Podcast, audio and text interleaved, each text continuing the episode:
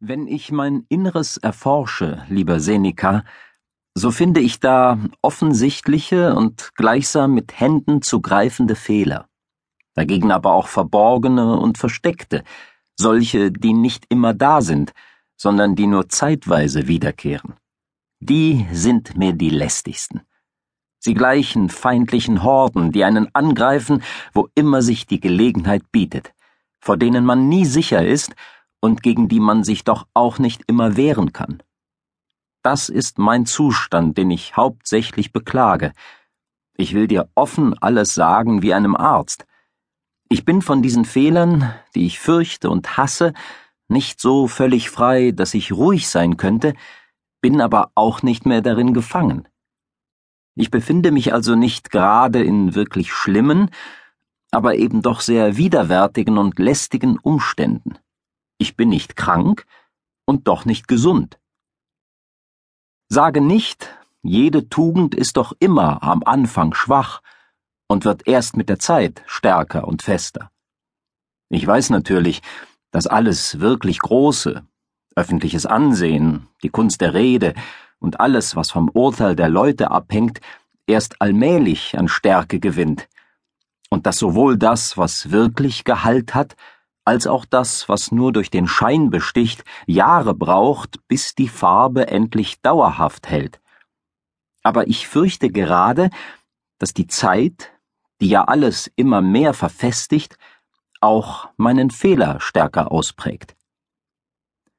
Lange Gewohnheit lässt uns zuletzt das Böse und das Gute gleich lieb gewinnen. Diese mangelhafte Festigkeit meines zwischen beiden Seiten schwankenden Wesens kann ich denn nicht in einem Gesamtbild zeigen, sondern nur in einzelnen Zügen. Ich will dir sagen, wo es mir fehlt. Gib du der Krankheit den Namen.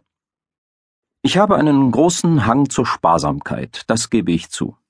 Ein prächtiges Lager ist nicht nach meinem Geschmack, auch nicht ein Kleidungsstück, das ich erst vorsichtig aus dem Schrank holen und das ich dann mit tausend Gewichten und umständlichem Spannen auf Hochglanz bringen muss, sondern schlichte Alltagskleidung, die ich nicht ängstlich zu schonen brauche, sondern bequem tragen kann.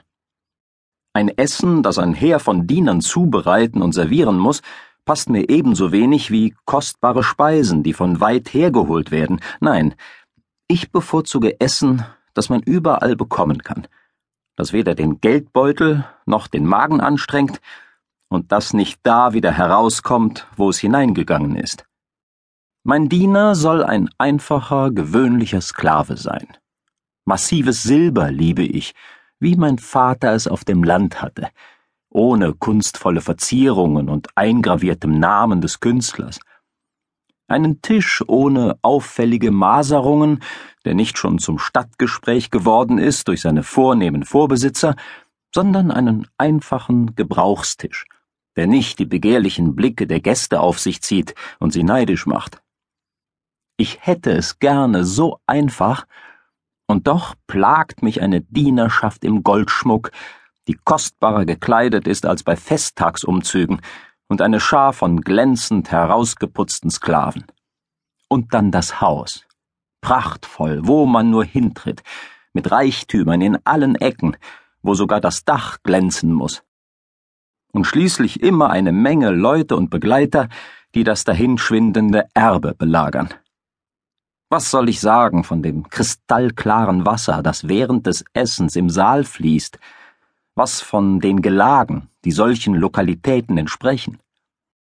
Es umflutet mich, wenn ich aus meiner sonstigen bescheidenen Umgebung komme, ein glänzender Luxus und umtönt mich von allen Seiten. Es verschwimmt mir geradezu vor den Augen, und ich bemerke, dass ich innerlich leichter damit fertig werde, als wenn ich es ständig neu sehen muss. Dann ziehe ich mich zurück zwar kein schlechterer Mensch als vorher, aber missmutiger. Ich gehe nicht mehr stolz unter diesen Nichtigkeiten umher. Heimlich nagt es an mir. Und der Gedanke überfällt mich, ob denn nicht jene Einfachheit besser wäre. All dieses Zeug ändert meine grundsätzliche Haltung nicht. Aber es beschäftigt mich doch immer sehr. Ich meine dann, ich müsse